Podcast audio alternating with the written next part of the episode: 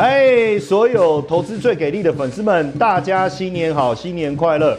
我是古怪教授谢承彦。首先呢，谢谢大家去年整年度的支持与爱护，也让我们成长茁壮。在新的一年虎年呐、啊，要先祝大家虎虎生风啊！更重要的是虎虎临门。但是我不晓得我的眼角有一个余光，有一个人好像很臭屁。叫罗哎呦，员外吗？啊，你今嘛是安怎？啊啊，你今嘛是被包红包？包红包啊！啊，对，我知道。去年标股大师每一档股票都飙飙飙，赚不少，所以我可以。啊不，教授你你进一包啦，才一包。你为人不像一向很害怕。好了，我你了。哎哎哎，公公车对不？递销一个。咱今嘛要来看红包，不要小看我们的红包，好不好？哦，听你阿咧，口气这么大哈，结果。几百块，这些昂的呢？过年要见红，见红，但是一百块也未免太。不会，你不要小看一百块好不好？难不难不成要把它看成一万块吗？不要怀疑，一百一百块是有可能变一万。怎么说？订阅我的频道，加入这个会员，订阅，好不好？一百块。啊，小编会很开心，有可能发挥成一万块的这个效益哦。是嘞，讲真的。对，那妖股大师过年也跟大家讲几句话嘛。好了，新春哦，希望各位好朋友们哦，过去的一年哦，无论你赚了多少，新的一年虎年行大运，要如虎添翼，虎虎生风，虎啸龙。赢是淫荡的淫，赢不不赢钱赢钱的赢，赢钱的赢，爱爱赢爱赢爱爱拼才赢啊！爱订阅才赢啦！订阅订阅订阅一百块价赢啊！订阅哦，对不对？订阅这个投资最给力嘛哈！一百万会员哦，把它变成发挥一万最大的，还是一百万，直接变一百万的效益啊！你有没有每天每一集认真看？哎，这个非常重要。好了，最后我们一起跟大家拜个年了哈！祝大家。新春如意，恭喜发财！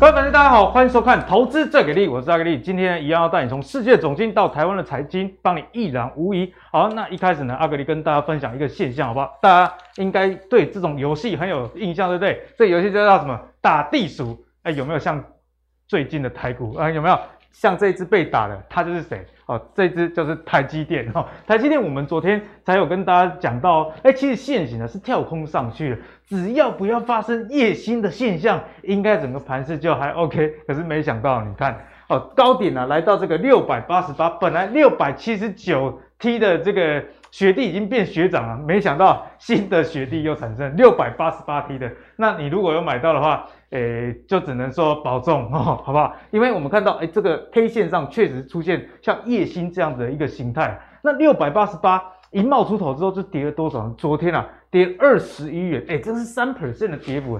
台积电这大支的股票跌了三 percent 啊，而且今天我们录影的时候已经是盘后续跌八块啊，所以你看哦，两天就跌掉了这个二十九块，而且还不包含。上影线的部分，如果你加计上影线，大概像三十几块啦。所以最近台股金价是做拍者，你如果股票要冒出头，马上就被打下去。我们再举一个例子哦，这个即将要冒出头的呢，就是在这个年初的时候，大家想说，哎，平台整理整理，是不是有机会往上走呢？这个就是航运类股，因为航运类股大家知道，这个 SCFI 上海集装箱的指数啊屡创新高，所以大家想说，啊，给你航运应该是特懂，毕竟。这个它的盈余成长以及今年预期的股利是非常不错。为什么最近又跌呢？因为被指说啊，啊通膨、龙年海、龙年的运价高涨，所以啊，航运包含的国际上很多家公司都被韩国用天价的罚款去重击了。我们来看一下哦，韩国的这个公平交易委员会从二零一八开始就开始调查哈，然后他们指出，韩国最大的这个货柜航运商 HMM 跟这个十二家韩国本土的航运以及十一家海外的。有垄断然后勾结这样的一个嫌疑啦，那当然就包含了我们的长隆、阳明跟万海这三间哈。那总计呢被罚了多少？其实我觉得金额倒是这个万海会比较严重啊，因为万海被罚了新台币二点六七亿啊，它又是里面股本最小的。那像这个长隆呢，看起来是还 OK 啦，七千九百万的台币哦，以长隆去年赚那么多。不过这个也不是只有钱上面的问题，也代表说，哎，你运价之后是不是调升就比较不容易？因为政府是有在看哦，所以衍生下来的这个后续副作用就值得大家去做关注。毕竟我刚刚讲到这个台积电代表是整个半导体嘛，哎，台积电不好。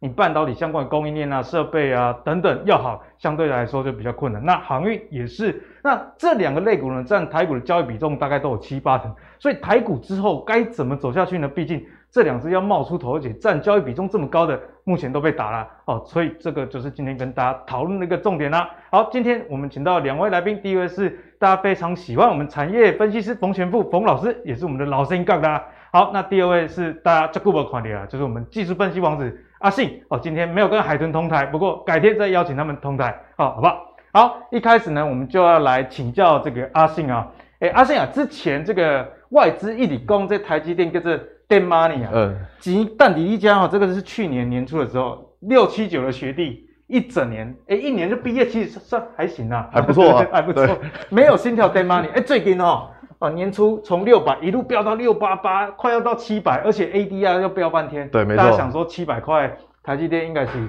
就有科两个台积啊，结果马上出现夜星了。哦，昨天跌二十一块哦，啊，今天再跌八块，光是这个昨天一天市值就少了五千多亿。哎，这今天是做卡没呢？哦，所以这个相关的这个概念股啊，或者是台积电跟大盘有连结，阿拉没那款。好了，我现在我们现在讲一下大盘好了。大盘这样，这个是加权指数嘛？哎、欸，真的是很久没有来贵节目了。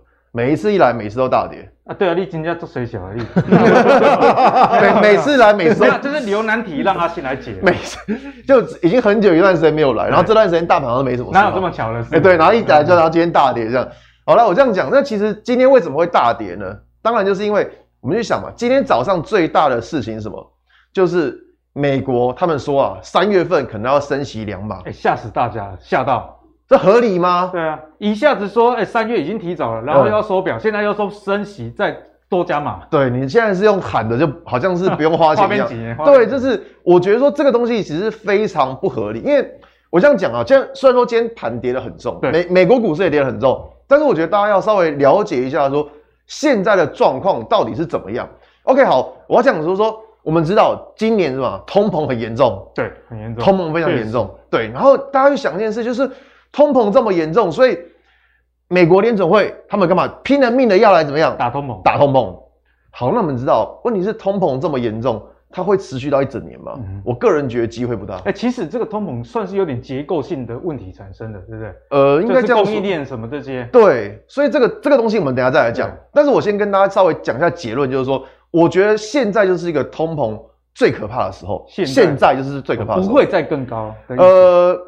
一除没有什么其他因素啦，如果没有什么其他外力的话，像什么战争嘛，刚刚那个全部有讲，像战争嘛，对，如果没有什么其他因素，我觉得现在就是个通膨最可怕的时候。嗯，所以你看哦，现在是个通膨最可怕的时候，所以联总会拼了命的怎么样，开始放话，他开始放话，开始要去压抑这个通膨。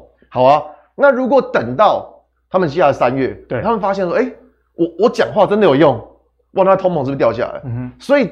到之后可能会发现说，联准会可能到下半年，他们会从这种鹰派的言论去转为鸽派。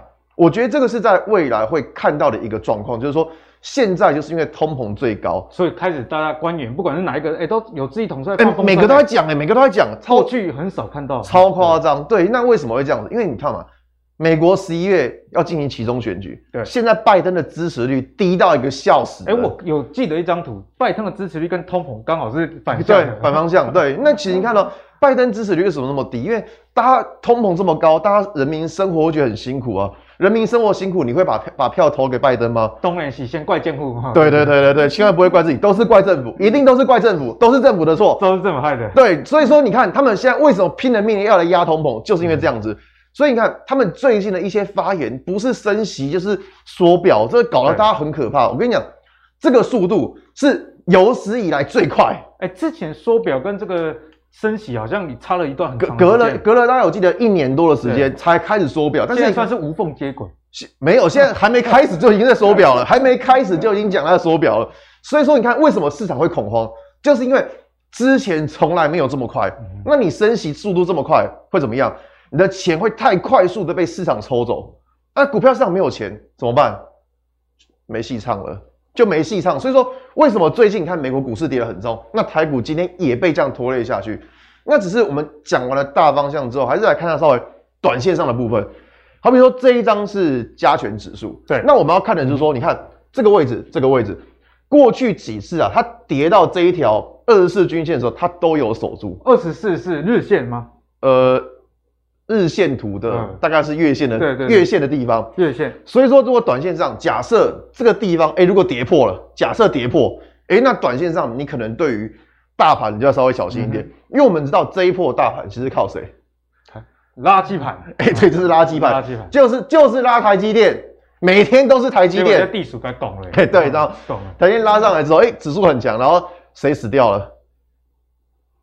小股票死掉了，小你看哦。小股票在这这个是贵买指数的周线图，嗯、对，没错。你看周线图这么大一根黑 K 棒，吓死人！这一段时间你就看到小股票跌的比谁都还要惨。所以像我们的收视率跟这个成交量，其实算是都成正比的。其实成正比，因为什么？因为大家大家现在已经没有心情 看股票。我讲个笑话，就是像我有蛮多营业员，我其中一个营业员他跟我讲，哎、欸，他昨天业绩挂蛋，挂蛋没没有半张啊？没有，太夸张了。对，没有没有人要买了。大家想说已经怎么样？连定期定额都没有啊？我我不知道，可能要问，然后可能那个做业绩做的不是很好，所以说其实你可以看到说现在的行情是大家已经用六神无主来形容。六神无主，你到底是要涨还是要跌？你要跌就赶快跌个痛快。我觉得这个也是正常，因为美国这个一下子升息，本来说提早啊又要收表啊，现在要变两码，大家干脆啊不然不玩了都让你讲就好了。但是所以说你看才要看我们节目嘛，我们说现在是一个什么？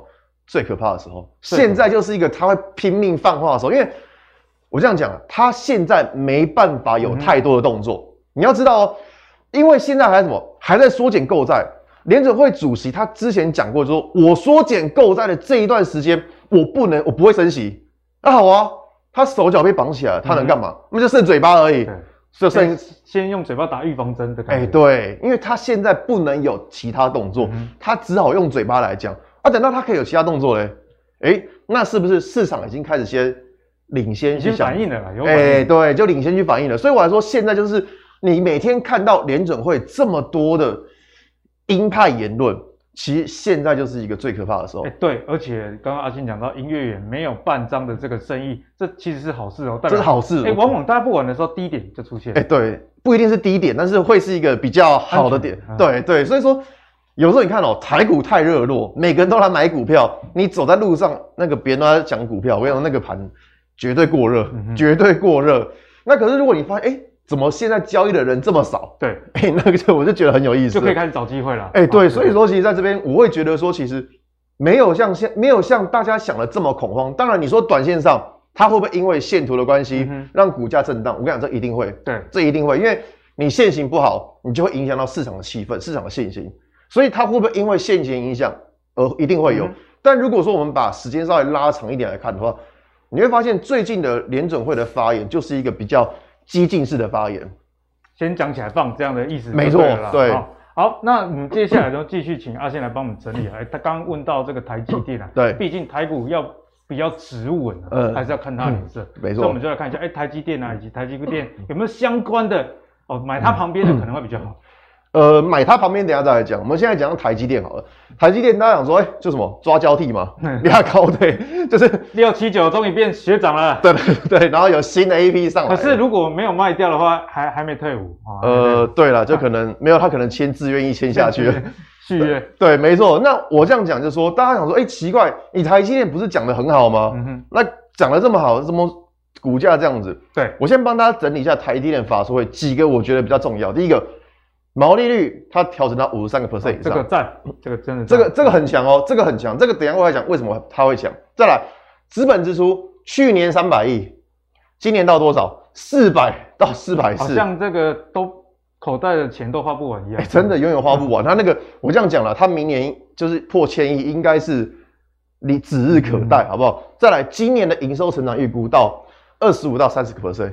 很强啊，强到爆，强到爆！再来长期营收展望，原本是十到十五个 percent，比较保守一点，有留一点空间。没有，它现在也上调到十五 percent 以上了。一次就是 order 就找 order 掉。对，我觉得十五以上 up。所以说，你说台积电这次的法说会讲的好不好？我跟你讲，很好。那有人会说奇怪，那去年的台积电也讲的很好啊，啊，为什么去年的台积电股价没什么动静？对，其实要跟大家讲的东西就是说，台积电它近几年的资本支出是比较庞大的。但是你资本支出庞大，代表你盖厂房，盖厂房这个东西不是说哦，你一盖你营收立刻就会有，不是，动辄都要以年为单位。对，所以你盖完厂房之后，你一定还要怎么样？你还要需要一点时间嘛？你东西总要进去吧？嗯、你不是说土地盖了就有，不是啊？就跟我们种田一样，你播种到收成还有一段时间。哎、欸，对，所以说其实大家会觉得说，你之前这么庞大的资本支出会在什么时候开始认列？在今年。所以今年他的法说会这样讲，讲完之后开始反应了。股价就有反应，因为什么？因为大家认同台积电讲的，就是你之前这么庞大的资本支出，到了现在它是可以反映在营收上。OK，那反映到营收上，再来，我这样讲，毛利率上调到五十五十三个 percent 以上，这什么意思？一个是溢价能力，台积电的溢价能力变好了，所以它的下游可能压力就大了啊。呃，对，它的下游压力会大，但是不管嘛，反正你台积电好就是好嘛，对不对？但其他人的压力会比较大。不过还可以想一件事，就是说它的良率也变好了。你毛利率升高，是不是代表说你良率会变好？因为之前先进制程的这个五纳米、七纳米的良率可能一直都在提升啊。对，那之前一直大家被诟病的是说你五纳米的良率一直起不来，它现在毛利率上来了，是代表说它良率也起来了，已经克服了。对，已经克服了。所以说，我觉得说大家在看台积电的这个法说会的展望的时候，其实真的不差，而且连预付款都增加了。客户预付预付款增加，代表未来的营收就好，代表大家捧着现金要来找台积电，所以说这样会不好吗？我说真的，我觉得台积电是它的成长性是优于整个半导体产业，是优于整个半导体产业。嗯、好了，那有人说啊，你讲这么好啊，为什么台积电不涨？对，那说你讲那么好，为什么台股价不涨？这就是股股票好玩的地方。好，现在跟大家讲，第一个，我们从线图来看，哎、欸，这边。六七九 T 大学长，请问一下，你买在这个地方，你过了一年，你能够解套，你会不会卖？要看新进的学弟够不够多。呃，现在少子化，应该是不够多。看起来看起来学弟没有那么多。对，所以说你看哦，遇到压力会怎么样？一定或多或少都会出现一点。欸、因为有些人想说啊，算了啦，我就解套就好了啦。哎、欸，对，有些人不等了，我等了一年了，这一年你可以买多少股票？可以买航运，可以买钢铁，我这边跟台积电耗着，对不 对？所以说你到了这边来，哎、欸，六八八，大家怎么样？卖嘛，你半夜不睡觉都跑起来，都跑起来卖，好啊，这个是一个原因，还有另外一个原因，财讯、嗯、快报，你看哦，台积电在一月十三号下午才开法说会，这个新闻什么时候？上午就，中、欸、午就中午十一点五，算中午了，十一点五十六分，线民的消息已经先透露。好、啊，你看哦，台积电营收。今年营收有望年增二十五到三十个 percent，哎，是不是跟刚他法说会讲的一样？对，一模一样。资本支出落在四百到四百二，差一点点，没有差很多。你有没有觉得好像都一样？对，所以说现在什么？有人早知道了，嗯哼，有人早知道。你看哦，你看这个新闻就知道说，哎，这个是中午的新闻呢。他下午才法说会，下午才法说，你中代表有人已经先买好了啦，对不对？对，所以说台积电为什么最近会比较弱，就是因为你之前买的。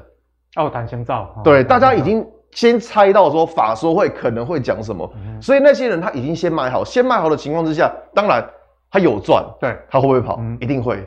这个就是一些抢短的买盘，他们在做获利了结的动作，再加上说六七九那个冤魂也在做，学长一直要交接工作，一直要一直要退伍了。对，所以说其实有时候在看，我这样讲我，有时候在看新闻的时候啊，记得看一下时间。新闻的日期，新闻的日期很重要。就是你发现，哎、欸，这个日期怎么在之前？那如果新闻讲的又跟公司讲的，哎、欸，有 match 到，那就代表说很有可能消息早知道了。有猫腻啊，哈。哎，对。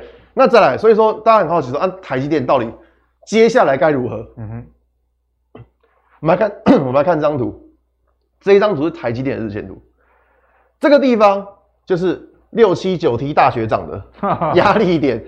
对，那可是我们看的压力是这个地方，六五三这个位置。六五三为什么？呃，因为这个地方它是开低的，嗯、所以说像这一根 K 棒开低，它就是一个压力点，它的当天的高点就是个压力点。嗯、所以我这么标嘛，一月二十二的高点，它是一个压力点。好啊，那今天台积电到这个位置，所以这个位置能不能够守住，我觉得对他来说是个关键。对，我觉得对他来说是一个关键，就是说，他现在股价才能够突破压力，突破压力，它如果能够守住那个压力，就表示说原本的压力会变支撑。对，那股价有支撑，它就比较好，比较容易涨，就这样子。那当然。我们要看一下，说你说台积电，我们来看一下它的长期的状况。嗯、因为你说这种股票，你做短线，说实在的话，你要拿台积电来当冲吗？做别的可能还比较波动性还比较好。对 对。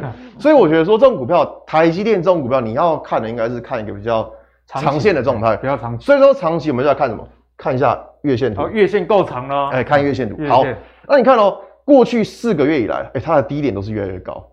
所以它的惯性怎么样？它的惯性只要还能够维持着一个低点越来越高的惯性，嗯、我觉得它的一个上涨的趋势就没有被破坏掉。目前先看这个就好。如果这是月线图的话，这个是它一个长期的一个惯性。所以如果真的很关心台积电朋友，月线图到底这个低点有没有越低越高，就是大家该多加留意了。没错，没错。好，那我们刚刚讲完这个台积电，算是这个半导体，那半导体跟航运呢？其实就占了台股大概七八成的成交量，所以接下来要继续请教阿信啊。哦，那这个航运类股，其实今年外资哎，其实蛮看好航运的哦。他们连续三年啊，说二零二一年起连续三年，这个税后利润调幅会有百分之五十哎。其实说实在的，是蛮夸张的一个数字。看好长隆哦，目标价二四五到二九四啦。那本土的也不算本土，就我们亚洲的外资啊，就说哎，上海出口集中箱指数。去年冲破了五千点，刚刚我跟大家讲嘛，所以可以预期这个这个运价是相对的不错啦。所以呢，不管是马士基、中远海控哦，这是中国的，以及跟台湾的长荣目标价都有调升。那长隆的目标价一百八十五哦，所以呃比较这个美系的看两百以上，那亚系的也有接近两百块。不过最近遇到这个韩国打压运价的消息，嗯、所以这似乎有点多空交杂。所以喜欢航运的朋友，毕竟。航运最近也是被打下去，呃，好像长隆升一百二十几了。那这个情况下，大家又想说，哎、欸，又有殖利率的保护。不过呢，现在要这种多空好像很不明，呃，航运没那款。好，首先第一个看到这个外资，你真你又有意见了？没有什么意见，就只是说 这种东西就是听听就好嘛，听听就好。你看那个外资最近喊谁？在喊 ABF 载板。哇，你看那个新兴南电紧缩跌了，这已经连妈妈都认不得了，跌，跌到已经不成人形。对，所以说有时候外资讲的东西，就是我个人认为就是真的是听听就好了。那我们要看什么了？其实我们要来看一档股票叫国巨，他怎么会习惯国巨？你跟航运有什么关系？对啊，我们刚刚讲的是航运呢。哎，对，好，那我这样讲，你是不是做错投影片，然后故意凹一下？没有啦，当然放张图一定有它的用意在，好不好？这一定有它的用意在。那我们来看一下国巨当时在二零一八年的时候，你会发现下面这个栏位。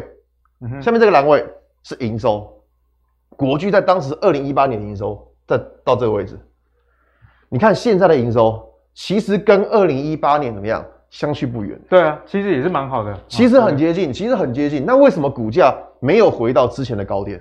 之前高点八四七，现在大概最多六百左右，哎、欸，其实差蛮多的哦，差了三百块嘛，还好没有很多，就三百块而已。啊，你有钱人 没有？有钱人想的不一样，不是，是那些人想的比较不一样。嗯所以说，你看哦，我们来看航运，哎，对，营收好不好？好，好，很好啊。对，那可是营收好，为什么股价它不会反应？其实国巨已经告诉我们答案了。对，什么答案？看到这一张毛利率，你看哦，当时二零一八年毛利率，那时候我印象中哦，到六十个 percent。哎呦，我们看到这个旁边的数字，这对百分之六十以上。对，六十以上。你看现在国巨同样营收，它的毛利率只有多少？四十个 percent，哎，这阿信差很多哎，毛利就是说啊，一点赶快探几百块啊，有六十块的毛利，现在只有四十块，对，所以现在营收一样，但是获利差很多，差很多。所以你看哦，其实有时候我们不要说只单纯看营收，因为有时候看营收你会忽略掉一些重要的东西。你要看什么？你要看是公司能赚多少钱，嗯，毛利率多少。所以你看哦，国巨它的营收，它现在的营收跟当时股价最高点二零一八年是差不多的，但是。它的毛利率差多不多？很多，所以其实股价如果跟这毛利率来对照的话，就有一点接近。好，那我们现在来看谁？我们现在来看一下本益比的公式。嗯哼，我们教学一下本益比的公式。本益比是股价除上 EPS。对，好，这个大家都知道。那我这样讲，本益比是个固定的倍数。就比如说台积电，它的合理本益比可能在二十五。或二十倍左右这附近。市场上对于给它的行情的概念，好，但是大家知道一个观念，就是说这一间公司的毛利率越高，它享有的本益比也会越高。嗯、也就是说，你看哦，国巨假设它同样都赚十块钱，假设它之前给的本益比是十是十五倍。它股价多少？一百五嘛。对，没错。那假设它现在因为毛利率下降了，它本益比剩十倍，所以股价剩多少？一百。一百。啊，一来一往就差很多了。所以你看哦，赚的钱嘛一样，一样啊。但你毛利率下降，嗯哼，它会影响什么？它会影响到它的本益比。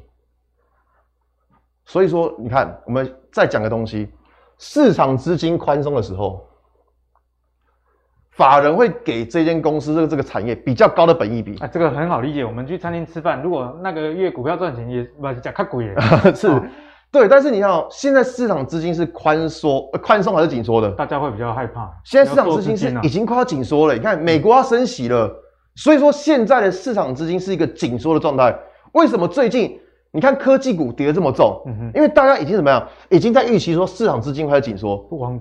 这个成长股往价值股走的这个方向，对你有点明确。你资金开始紧缩之后，来你获利一样，但是你的合理的本益比会被下调，嗯，所以说这个东西就会让目标价怎么样？预估目标价也跟着往下修。这个是现在我们在发生的情况，就是我们可以看到很多产业、很多公司，它丢出来的营收怎么样？是漂亮，看紧。对，但是为什么股价不会动？因为像，因为现在就是一个资金从宽松变成紧缩的一个过程。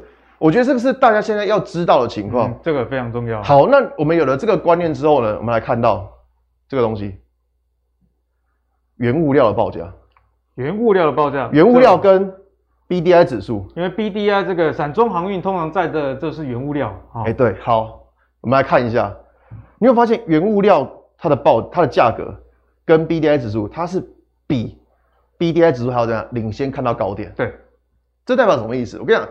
原物料报价，它代表是一个什么？它代表是一个景气趋缓，它代表是一个景气趋缓。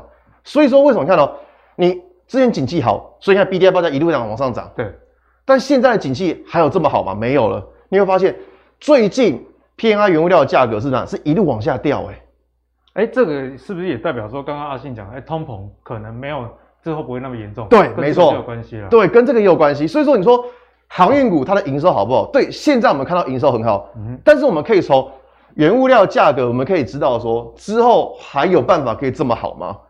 很难的，我我个人觉得蛮难的啦。就就算它再继续好好了，那请问一下，它的毛利还会这么高吗？嗯、你看像刚刚新闻讲的，它要打压运价，对，如果你运价下来，你的毛利会不会掉？就是在一一样一车一船出去回来赚的钱已经不一样了。对，所以你的毛利会不会掉？毛利一掉，就算你营收还能够维持在一个相对高的水位，嗯、但是我们刚刚讲那张图，本益比，本益比会不会被下修？一定也会，一定也会。所以说你看哦，这个东西它是一个连带的效应，它是个连带效应。第一个，你原物料报价它代表什么？景气趋缓，景气趋缓，好，景气趋缓之后。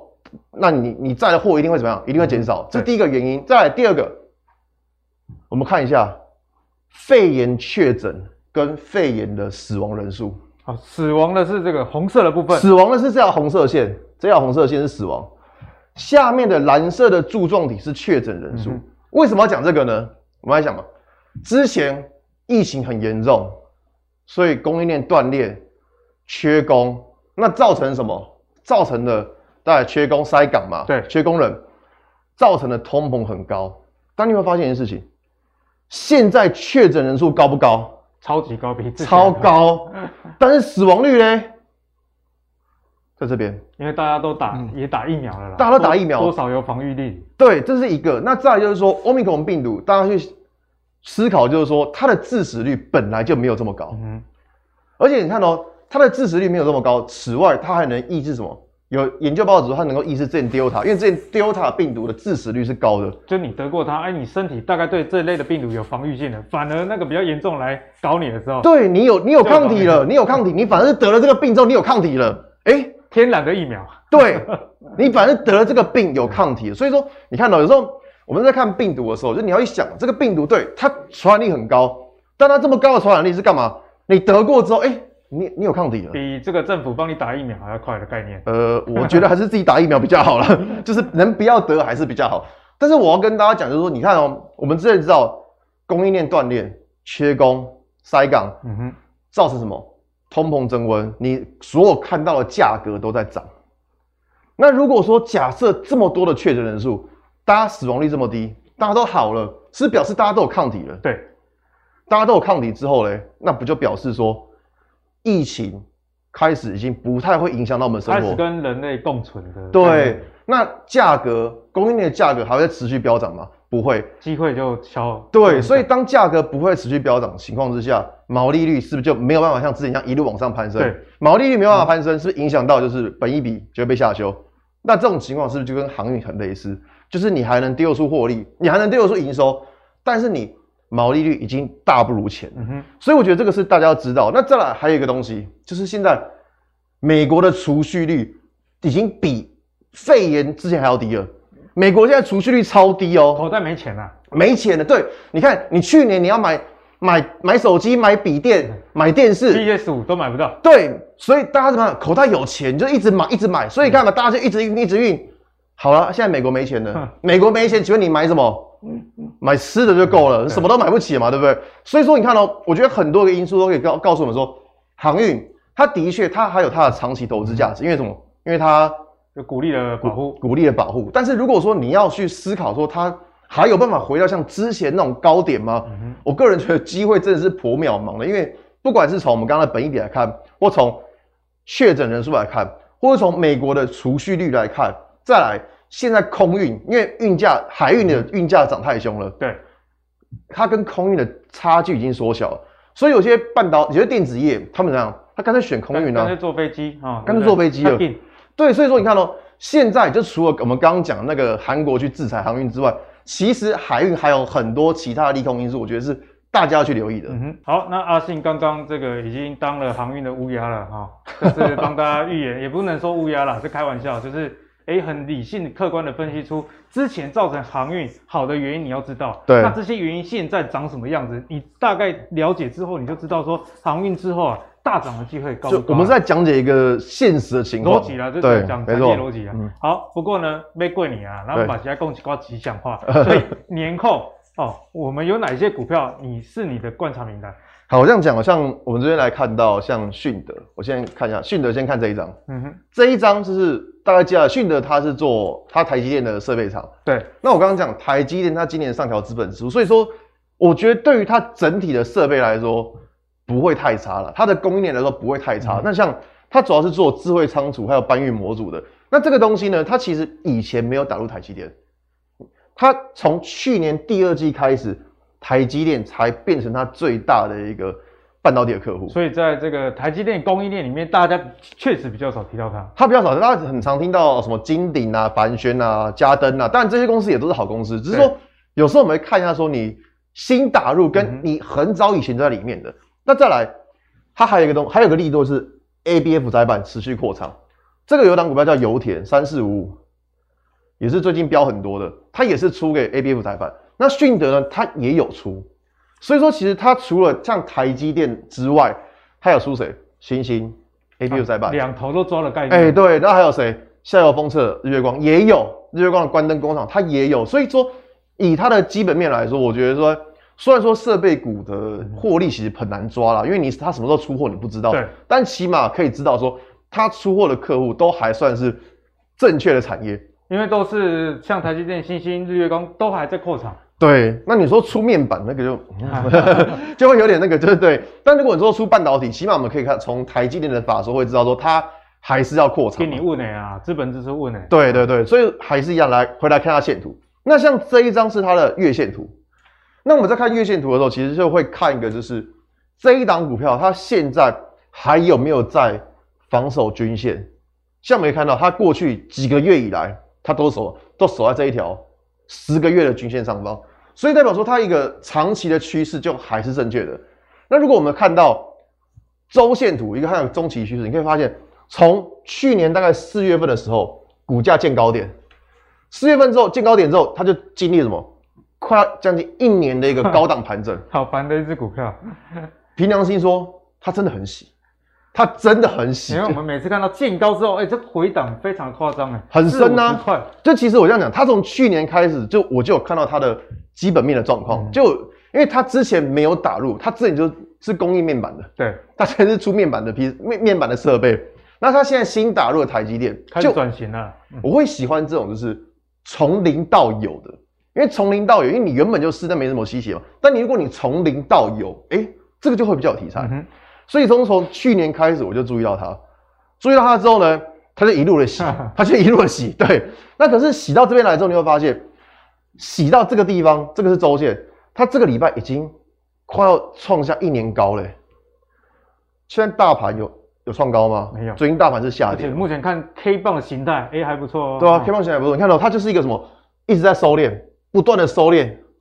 高点越来越低，低点也越来越高，它就是不断的收敛，所以收敛到尾端的时候，它去观察说，哎、欸，它有没有机会做做一个带量喷出的动作？因为起码我们从产业可以知道说，透懂哎啊，不能说透懂，就是我们只能说还不错，没有什么透懂，好不好？就是还不错，就起码说这个产业是我们能够接受，嗯、就是突破台积电、ABF 载板，哎、欸，这两个产业都是我们认同的，所以我觉得它产业面是 OK，那剩下就是看。技术面有没有办法能够带量进攻？我觉得如果有办法可以带量进攻，把这一年的盘整区可以突破的话，我觉得这样对它线图来说是个好好的潮的情况。嗯，好，那阿信今天很谢谢你分享这一档你的口袋名单啊，好不好？信德、嗯，坦白说，这个信德我过去一年也有持有，我也是经历了这一段心理的煎熬。没关系，我也有。好，那很谢谢阿信的分享啦。好，接下来呢，我们刚刚讲完了整体的这个半导体啊。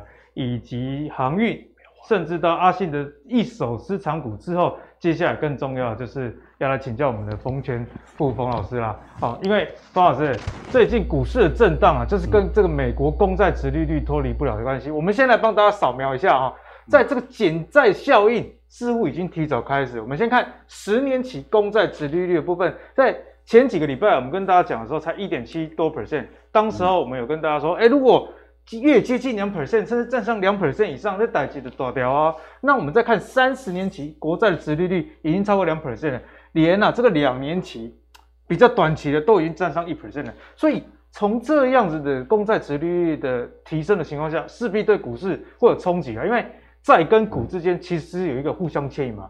所以没有错。老师，今嘛这种状况，大概真正看了真正会惊。啊，咱们怎看？其实公债殖利率来讲，就好像。其实，公债殖利率的重要性等于是所有整个金融市场所有金融商品的一个价格定锚啊。就是说，你要这个殖利率，因为它是所谓的我们俗称为所谓无风险贴水，哦，等于说无风险贴水，意思就是说，你的任何金融商品，但你的你的 return 一定要高过高过高过这个，那你才有投资。不然就没有需要冒险。对啊，你想想看，各位投资人，你想哈，就是说为为什么最近股市那么压力这么这么大？就是这个，因为你想一件事情。如果现在你把这个钱存在定存，嗯哼，存在银行一年定存，假设有十趴，缴 ten percent，那谁买股票啊？不不买了，节目都关了。什么强调什么高值利率个股都都没有用了，对不对？所以所以值利率本身对整个资本市场的估值啊，那个模型哈就很重要啊。所以现在变成现在是现在进行式，它现在变成一个进入一个资产。资产再估了哈，等股票从从这个等于估值估值再重新设定，所以我们来看哈，那既然整个资本市场跟殖利率关系非常密切的话，那我们看这个图，这个叫呃股债殖利率的利差。那蓝色的部分呢，就是刚刚阿格力有讲的，就叫两年期公债。那两年期公债殖利率最近从这个地方有没有一路一路这样飙上来，谷底攀升，对，已经已经来到一个百分点哦。那来到已经冲破一个百分点，那这个这个是什么呢？黄色柱状体就是说，假设我把 S M P 五百的这个股利值利率，把它减掉两年期公债，你想想看嘛，如果我我我投资这个市场，我能够拿到的股息比这个比这个两年期公债殖利率一个百分点还少的话，那当然就会有一部分保守的资金那就放弃了，嗯、就不要了。那我们看过。过去哦，离现在最近的一次是发生在什么时候？是在二零，主要在二零一八年。好，这个二二二零一八年。那二零一八等于说，这个在零轴以下啊，这个黄色柱状体在零轴以下，代表啊，你 S&P 五百股股债殖利率呢，呃，股利殖利率减两年期公债是负的，等于说你还低于这个公债，那当然对股市不利啊。所以各位哈，你如果手边有 K 线，你去敲那个 S M P 五百的 K 线图，二零一六、二零一七表现很好，二零一九到二零也也不差，也表现很好，就唯独二零一八那一年整体来讲，从呃年呃年度来讲，从年初看到年尾，它是它是下跌的。我印象台股那时候也蛮辛苦的，对，下跌。所以你看哦，那你看那现在为为什么为什么最近股市压力那么大？就这个殖利率一直上来，那你如果把那个股股票殖利率一减掉这个的话，你看这个黄色的柱状体是不是一缩缩缩缩缩往零轴靠拢？那当然美股当然会有压力的啊，主要是这个。所以说我们讲说为什么要讲这里，就是说今天主要就要让各位哈，新的一年二零二二年。到底我们是处在什么样的这个全球这个金融环境是怎样？我们要了解。所以现今年所以这个变数多哈。那那接下来就是说，那为什么殖利率跳那么快？这个 Fed Watch 哈，它这等于说是一个华尔街，它所以让像那个利率利率利率交换期货的那个交易交易概况。那我们再回推，那我们把它回推回推过来哈，变成说这个今年大概。升息的几几码的概率，对，好概率。那你看哦，这个曲线图现在现在跑到最最上面的这个黑色的，黑色是什么？升息四嘛啊，所以现在今年升息四嘛，赢冠军了。你看冠军哦，对，这很陡。本来它是在本来升息三码是几率最高，好，那那它是它它是这样子，好，但但是最近你看黑色的曲线是超过了啊，已经超过了。那超过了，那我们看哈，最可怕的是什么？为什么最近股市压力大？各位有没有看到？有一只黑马窜起，哦，那个香港有一个有有个影星叫什么五马，你知道？五马知道？五马复活了，你看那个五马，你看升息五马是紫色，你看它这么陡就要追上来，多恐怖啊！差点没 catch 到你的梗，对啊，五马都跑出来，复活了。所以你看哈，所以你看这升息的这个这个几率哈，从这样看的话，等于说，当然市场就会有压力了。那我们这个是实际上等于华尔街。呃，资金交易出来的东西，我们还是要。这个不是单纯嘴上谈兵的哦。对，这不是所谓的调查，那是一个金融市场交易出来，所以我们这个要尊重它一下。所以为什么我们讲说最近哦，那个债券殖利率就一看到这个是下下翻了，哦，所以这个就是第一个。所以我要说了，二零二二年我们面对的整个大环境是什么？其实全世界都大同小异哦，但有几个板块是例外的了哦，那个后面会讲就。整个大环境来讲，第一个就高基期，嗯哼，拍着，金价的拍着，就基期很高嘛。你看美股也是创历史新高，那我们台湾也创历史新高，其实很多股市都创历史新高。那第二个就货币政策就是遇到这个啊，所以说这个变成说我们今年的要在投资这个市场哈，就会难度就会加高哈，难度就会比较高。那接下来来看一个是我刚讲基期，第一个基期高，这是今年的大问题。第二个货币政策，那第三个基本面。啊，很重要啊！我们常在跟各位追踪哦。这个上礼拜五刚刚公布了美国零售销售哦，那现在我们可以看这个黄色的柱状体是绝对金额，结果呢，公布出来是比十一月少多少？少一点九个百分点。哎，各位不要看一点九趴，这很严重哎。这个因为过去哈，为为什么我说？因为各位看，各位看这个柱状体哦，这一根特别重要。这这一根哦，这一根不是不是一般。一般的不是普通的柱状体，这一根是十二月。那十二十二月是什么？消费旺季啊。那消费旺季你竟然还 这样掉下来？欸、老师好怪哦。十二月大家知道是这个圣诞节，对不对？美国人要买礼物的啊。对，对，对，对，那只有等于说只有两种可能嘛。第一个，你可能就提提前消费，礼物提早买好了。呃，提提前消费。那那第二第二种方式就是可能是其他原因。那这个降低哦，但是我要跟各位讲说，其实哦，对我对我来讲，我并不意外。因为我记得哈，一样在我们在阿格力这个节目上哦，一个多月前，我那时候有提到所谓美股中长期的隐忧。有，那时候有提到这个消费力道部分。对，开始。那就是说，这个中长期的隐忧在哪里？就是说，因为通膨率导致呃消费者的购实质购买力呢，它是降低的。嗯。好，所以所以看到这个数字，我们也不意外。那为什么这个数字很重要？其实我们知道哈，美国哈 GDP 的比重它占了七成，所以你如果你如果说这个转弱的话，那当然美国 GDP 就对，那当然你你今年的这个基本面的这个这个力道啊，增长力道就会缩掉。好，所以这个是关关系是很是蛮重要。嗯、那我们看哈，为什么？我我们看一下细项到底是什么拖累哈？那当然很重要，就是说这个这个好车车辆的部分，但是车辆部分有一部分现在是这样，就是说因为供应链的问题，所以导致它没有呃，它有订单，但是他没办法出货，没办法出车哦，所以这个是这个是还好，这是时间拉长是可以解决。但是如果说我们把这个扣除扣除车汽车的部分哦，所谓的核心零售，结果它衰退更多啊，所以也不对啊，哦，它衰退更多啊，本来这一点九，那你如果这个不算哦，那你扣掉的话是衰退超过两个百分点，所以其实哈，美国这个消费力道确实是有问题。那我特别框起来这个是什么？为什么框起来？跟台湾最相关的，因为这跟台湾有关系的。你看啊，所以各位如果看，你看最近那个 OTC 指数不是跌很多吗？对。那加权指数没有跌那么多，是因为有台积电啊，还有金融股啊，联发科撑住嘛，所以它有点有点那个 K 线被扭曲了。那你如果看 OTC 的话，下跌有没有意外？你你不用意外啊，毫无悬念，对啊，你看它不是减少一个月哦，你看在终端的销售哦，十一月是这是月月增率哦，十一月是负的，十二月也是连负了两个月，所以代表其实。所以我们在一个多月前，其实都都已经预告在前面说，这个是美股的中中长期隐忧。所以元旦一过完跌，说实话，这个理论上本来就我们可以避开的哈。你如果长期追踪这个阿格力的节目的话，所以整个来看哦，就是这个消费这样来看，确实我们要持续看下去。如果哈下个月我们可以我们可以接受你一个月不好，但是你如果再下一个月它还是不好。哦，那压力就大。对对对对，那我觉得这个就你就就不能呃，这不可小觑哦，这个要蛮蛮小心的。所以原则上哈、哦，我想从零售销售的话，其实可以看到美股的这个基本面也开始有杂音了。嗯、那我们来看哦，我刚刚讲为什么中长期的隐忧，其实这是蛮严重。还是要回到这个购买力。对，因为这在一个多月前，我就跟各位讲说，要要要相当小心哦，所以你应该就可以避开这一波这个这个科技股的下跌。你看哦，蓝色的曲线是什么？是 CPI 消费者。物价年增率，好，在这个地方最新的数字是什么？七个百分点呢？那我们看红色是薪资啊，美国的薪资年增率才四点七耶。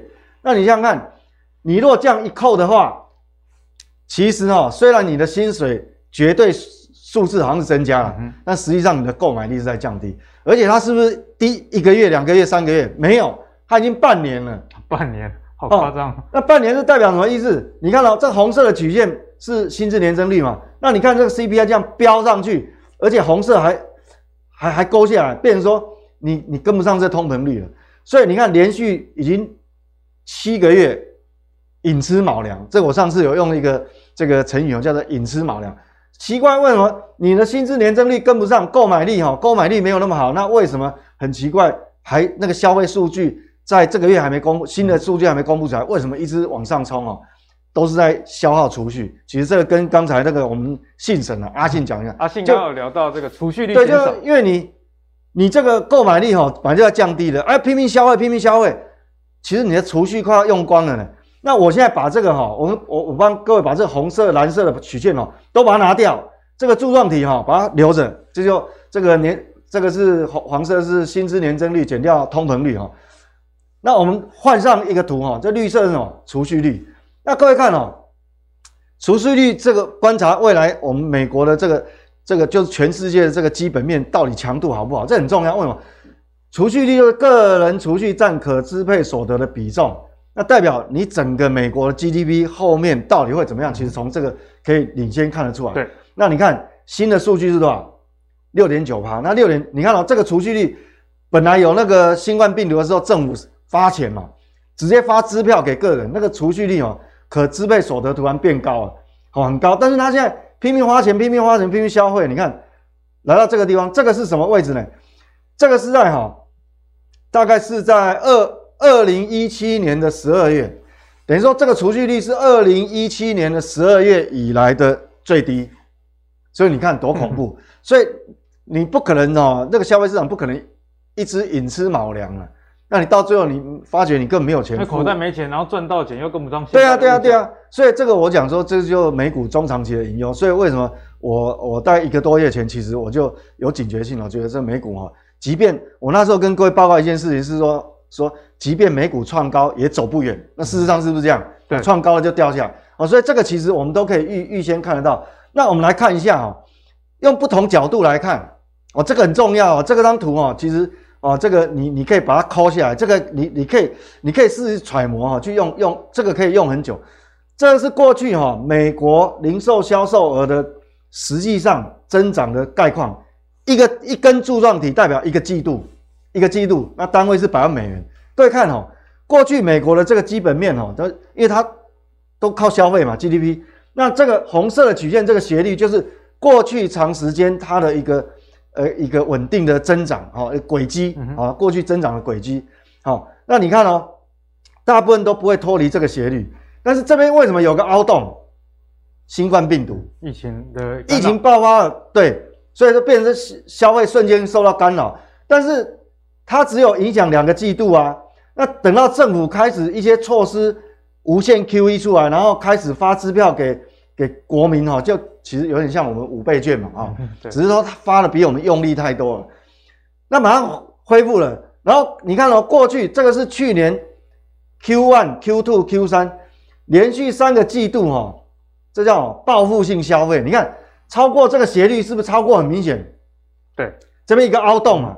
但是你这边没有消费的报复性消费，理论上你一个季度就补补掉了。但是它超过超过，这个就是我讲说隐私卯粮。为什么储蓄率降这么低？好，那你现在你现在是非常态，那这个哈，你超过的部分到最后他会发觉他钱不够，那么变成说他会消费就紧缩了。所以它就马上会掉掉回来，就重回重回原来这个所谓长期的轨迹，所以这个消费一定会掉下来，甚至于还会 over 啊、哦，有时候会 over，变成说你你你你会这个其实我们用叫做什么叫均值回归了，嗯、哦，我们常用的叫君子。出来混总是要还的啊。对，君子回归，所以这就是说我们面临今年的环境，一个是货币政策的干扰，哦，那一个是基期又很高，哦，那还有就是说这个基本面，这牵扯到基本面的问题啊，那现在。那各位听我讲完了，哇，吓得要死哦，哇，是不是明天就要出清了，是要崩盘了？也不是，先不要急哈，不是说这个美股这样就不行了，话要听完，好不好？哎，对，是等于说它有中长期的隐忧，但是短线它不见得会马上有事，为什么呢？因为病毒的影响，它会造成这三条线是怎样？最上面这条哦，各位看哦，这个叫零售零售呃，哦不，这个叫批发商，批发商啊，批发商的这个这个库存。现在库存已经开始堆积，但是并没有堆积在这个所谓的这个货架上，只要零售商。所以你会看哦，零售商那个补库存的需求还在，还在。哎，你看那哎货架上其实什么啊，生意很好啊，那卖的空空的，有可能啊，一部分是因为塞港啊，有一部分可能货还在海上啊。好，因为这供应链短缺的问题，变造成。下游库存还没补满，所以它还会有补库存的需求。所以这个批发商库存增加，不是说下游不要，而是说可能还没送到手上。对，还没收到手上嘛。那制造商呢？制造商中间这条商其实库存也在堆积了哦，已经你看过去来讲都是都是纠结在一起，不会不会不会有太太大的差别嘛。嗯、你看为什么那么开？这个哇，这个乖离很大，就是说因为可能就是新冠病毒把这整个供应链把它那个 cycle 都打得乱七八糟。所以说短期呢，意思说。短期美国的景气因为补库存的需求还没有真正结束，可能还会有一定温度，所以它还不一定会，也不一定会暴跌。好，但是呢，它我们要知道是说，今年面对的是制造商还有批发商，其实它库存已经出来了，嗯，手上的货其实越来越多了。对对对，所以我们了解这个总体经济，其实对你的整个二零二二年的这个的的想法哈，这个 view 你就有个概念，那你放在心上。那你才会懂得做风险控制，那资产配置也会比较对你来讲比较哦比较有用。好，那我们来看，那实际上如果反射在，因为我们讲说哈，任何的讯息哈，最终你还是要看这个市场的反应是它出来以后，那市场反应是怎么样？那我们看这个是道琼，那道琼 K 线图哈，各位可以看到画面上，我我如果从过去两个礼拜哈，它回撤的低点，你看这一点，好，这里一次。好，这其实理论上是三次了，但是昨天晚上跌破了，那代表什么？它已经形成了。我如果这边画一条线的话，已经我们讲比较小结构、小小的头部就有点出现了。因为它这边来讲是创历史新高，但是它这样变成是假跌、假突破了啊，假突破。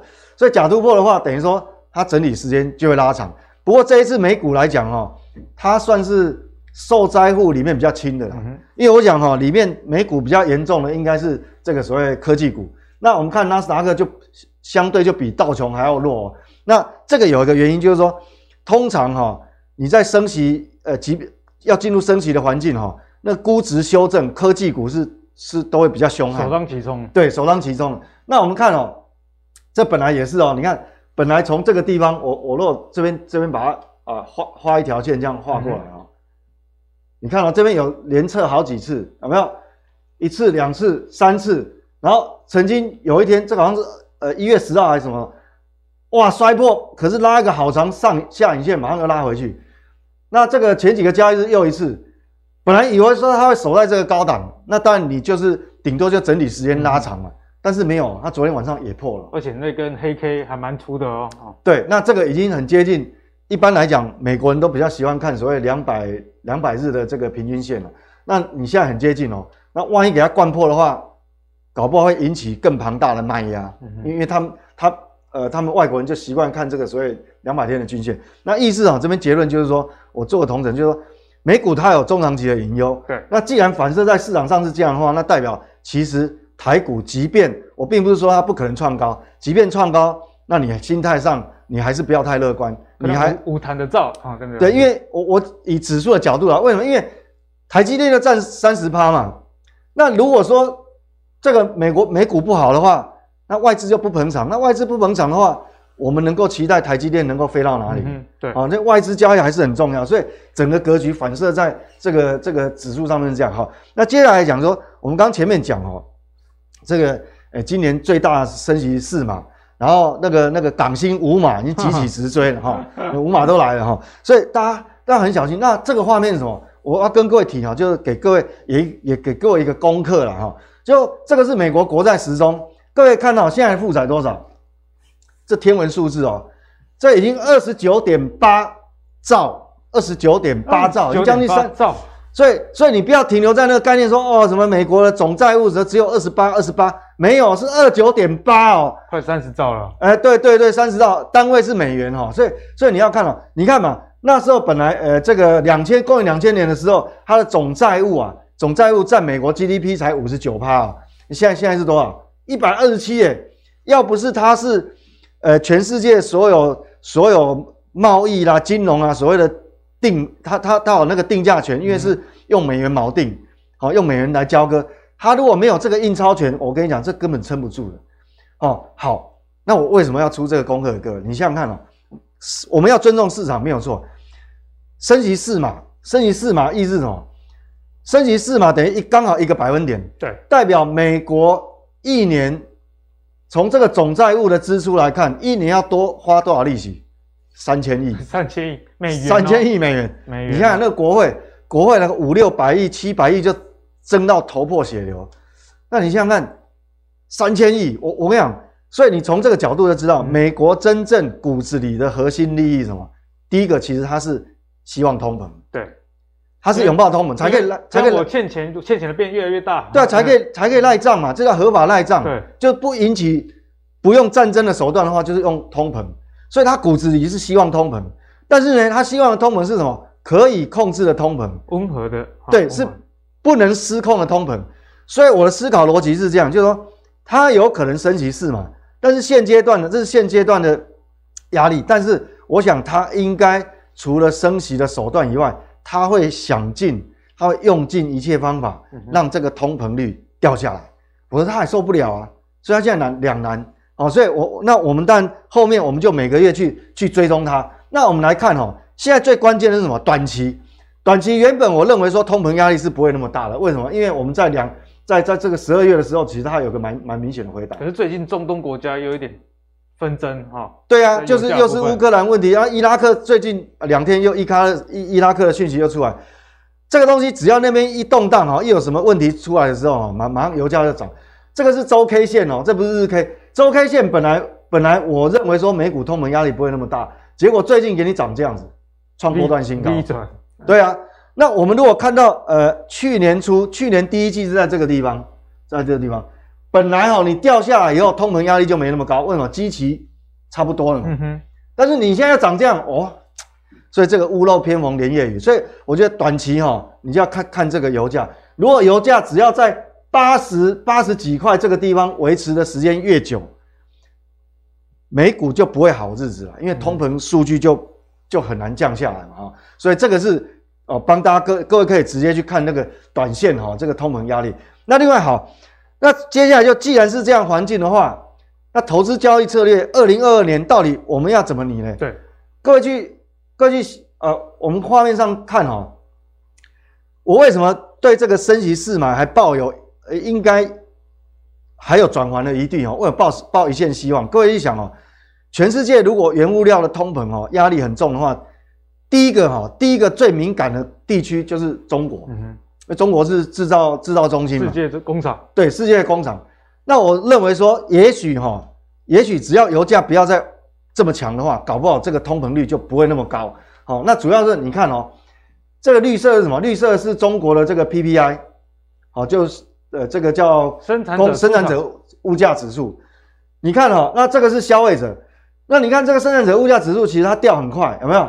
就是生产的成本其实在对，所以其实哈、哦，我觉得美国它最近哈、哦、这么这么多的这个官员有那么多多的动作，我觉得它它有一种隐含的意义，就它故意在打预防针了，嗯，打预防针，就是说让大家都心理准备好，这样股市的话，以后真的升息的话，它影响就没那么大。哦，实所以实际上，我认为说，是不是真的会升息是嘛？那我们还要每个月去，还要持续追踪。不过从中国的这个 PPI 来看的话，我觉得哈，也不要太悲观，好，也不要太悲观。那另外就是说，各位哈，这跟交易策略有什么关系？各位去想一件事情，全世界在升息环境之下就要紧缩嘛。对，各位去想，有哪个地方是货币正在走宽松宽松的方向？哎，就刚好就中国，就是中国，就是中国。不止中国，还有一个地方，还有一个地方啊，老师，日本，你最喜欢的 日本。所以你看哦，日本昨天的那个利率会刚出来嘛，我们等一下后后后面会提。我的日元一直贬值，我手上之前换的。对啊，那你看，那我们讲到中国，这个就跟你的今年要赚的钱有关系哦。你看哦，这个是新台币跟人民币，本来本来哈，整个全世界哈，大概货币最强的哈，本来是台湾哦。嗯哼。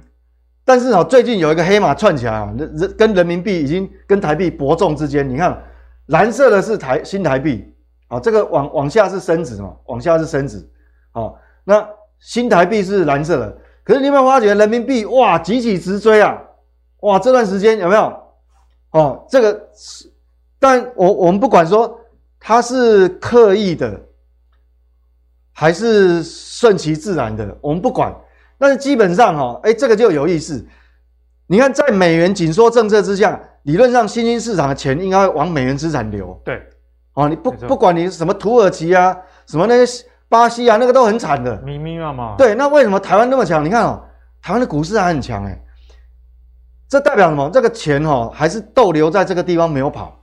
所以你要去注意哦，这两个市场代表？它根本没有受美元影响，意思就是说。美国想要割这两个地方的韭菜，割不到，割不到，割不到，割不下去，所以它货币很强嘛。所以呢，那你看，但是这两个市场又有一个差别，就是说，我们台湾是基期很高，我们创历史新高，嗯、但是中国大陆基期很低啊。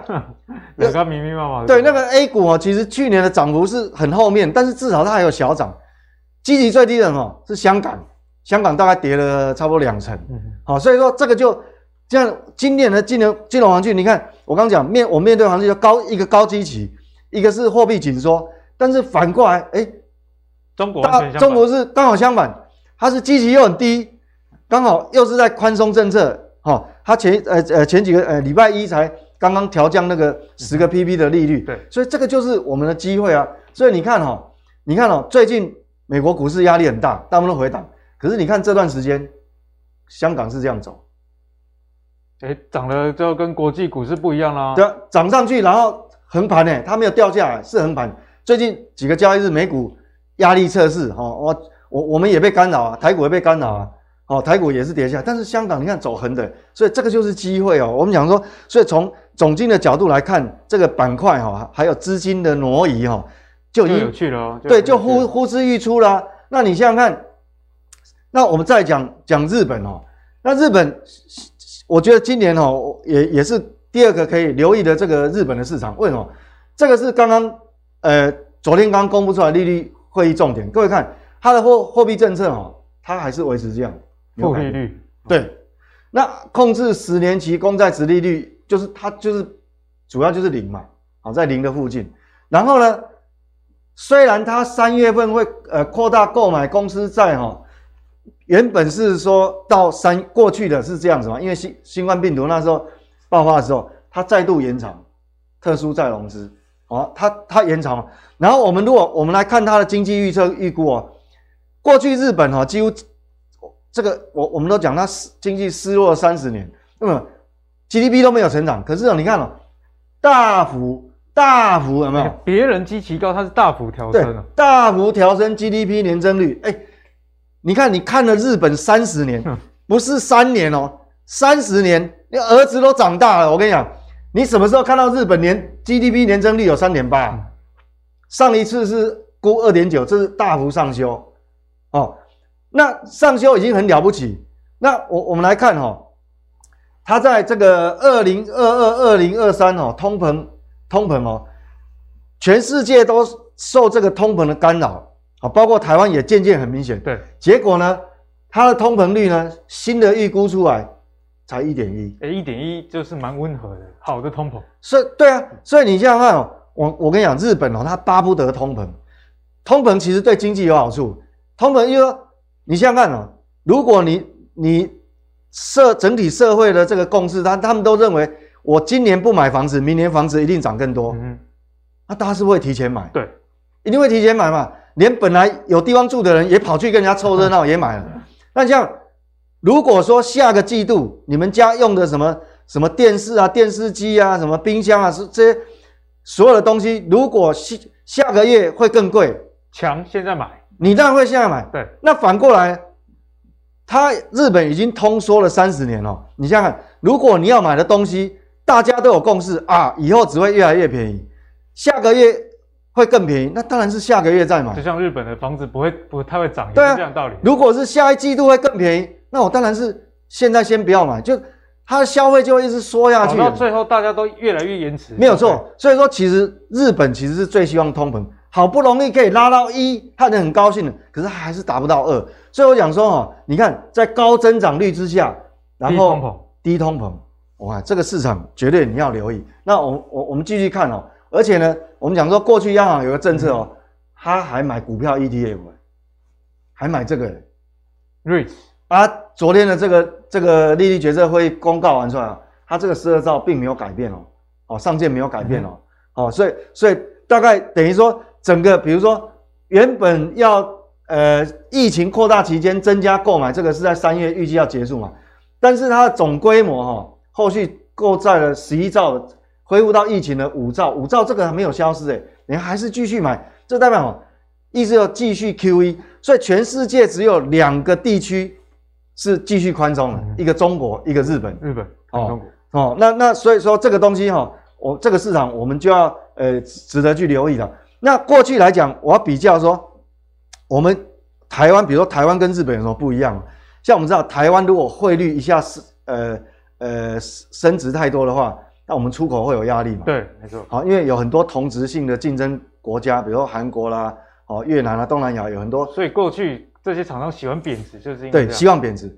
但是日本唯独日本不一样，日本你看最近哈、哦，日本的汇率不是就整个趋势，你看几个月整个趋势拉开来看是是贬值的嘛？哈、嗯，它是从这个底下这样哦往上是是贬的嘛？哈，一对美元对美元，它现在已经。呃，曾经冲到一一六，现在在一一四点五附近。你想想看哦，日本是个很特殊的经济体，如果它货币贬值的话，其实它出口竞争力是嘣。对，它跟台湾是反过来的，没错。对，它是跟台湾反过来，所以我想说哈，所以这个就呼之欲出。所以二零二二年，那一开始我们就可以定调。我我但我们先不讲个股啊，就你对于那个大方向上，大方向，我们一个战略布局哈，资产配置等于说你去。纯纯 ETF，你去买 ETF 的话，你要特别留意一个香港的 ETF，中国的、日本的，对，还有日本的 ETF 啊，所以这个这样就这个答案就非常明了。所以整个为什么我们刚讲讲那么多哦，跟通膨到底有没有关，跟你有什么关系啦？哦，债券殖利率跟你有什么关系啊？其实这个就从从这个角度哦，风险跟报酬的比较之下，嗯、你就知道说这个方向马上就抓出来。对，那最后就是说，如果以产业的角度，我觉得说哈，但这是我我常常在提的 LIT 哈，锂电池科技的 ETF 哦，我常举它的例子，为什么？因为它太重要，因为它的趋势不是只有一年两年，它可能是十年，所以你不要你不要你不要低估。虽然它最近哦，美国科技股有跌嘛，它最近也跌，哦，它最近也跌。那但是跌，我跟你讲，既然趋势都是长达十年，那你就不要太担心了。为什么？我呃，这个昨天哦，有个讯息叫宁德时代，宁德时代有个子公司叫做那个呃呃叫电。电服是吧？服务的服，好像呃宁德呃呃时代电服，它推出一个那个新的电池，它现在开始要抢，像我们国内那个电动机车不是要换电吗？对，换电站，Gogoro，你现在连宁德时代都要跳下来去抢这个所谓的换电市场，那你知道台湾的规模才多大？中国大陆的规模有多大？吓吓死人！那还有一件事情哦，这个这个趋势是很恐怖的。你想想看，我们以前都以为只有电动车。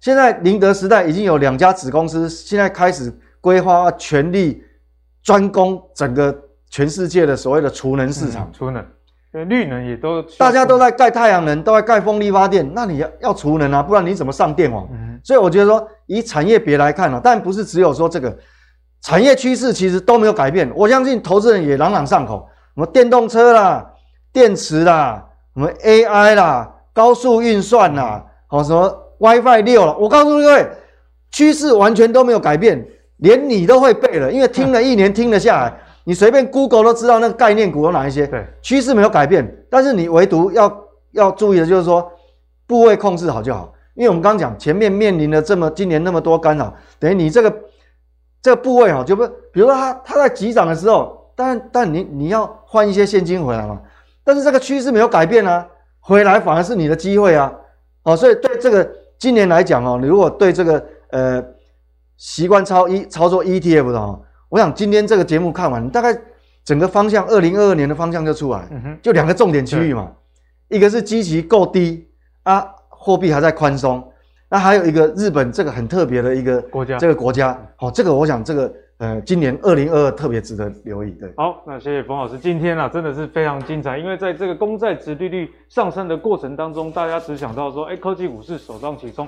不过啊，就以前我们常讲的一句啦，这个投资最有趣的地方是，哎，有人受贿，那就有人受害。那你现在知道谁受害了？那今天就跟你说，谁可能是受惠的一个族群哦。像方老师就跟大家讲了一个大方向。哦，因为我觉得方向比努力还要重要。方老师就跟大家提醒啊，现在大家怕了这个高基期的问题，不管是美国、台湾股市这两年都涨得非常多了，然后还有这个货币紧缩的问题、升息缩表等等嘛。那中国跟日本刚好是不同的市场。那阿格力也知道说，市场上其实有蛮多在台股里面就可以交易到关于中国跟日本的 ETF，所以往这个方向去找的话，或许是一个不错的参考哦。好，那相信今天的节目大家都真的是收获满满了，从阿信讲这个半导体跟航运。到最后呢，彭老师用总体经济的方式来跟大家讲，今年的投资确实需要多加留意，因为变数非常的多啦。不过在这么动荡的乱世之中，还是有值得观察的国家，就记得是中国跟日本。那相关的投资机会就值得大家进一步去做功课了哦。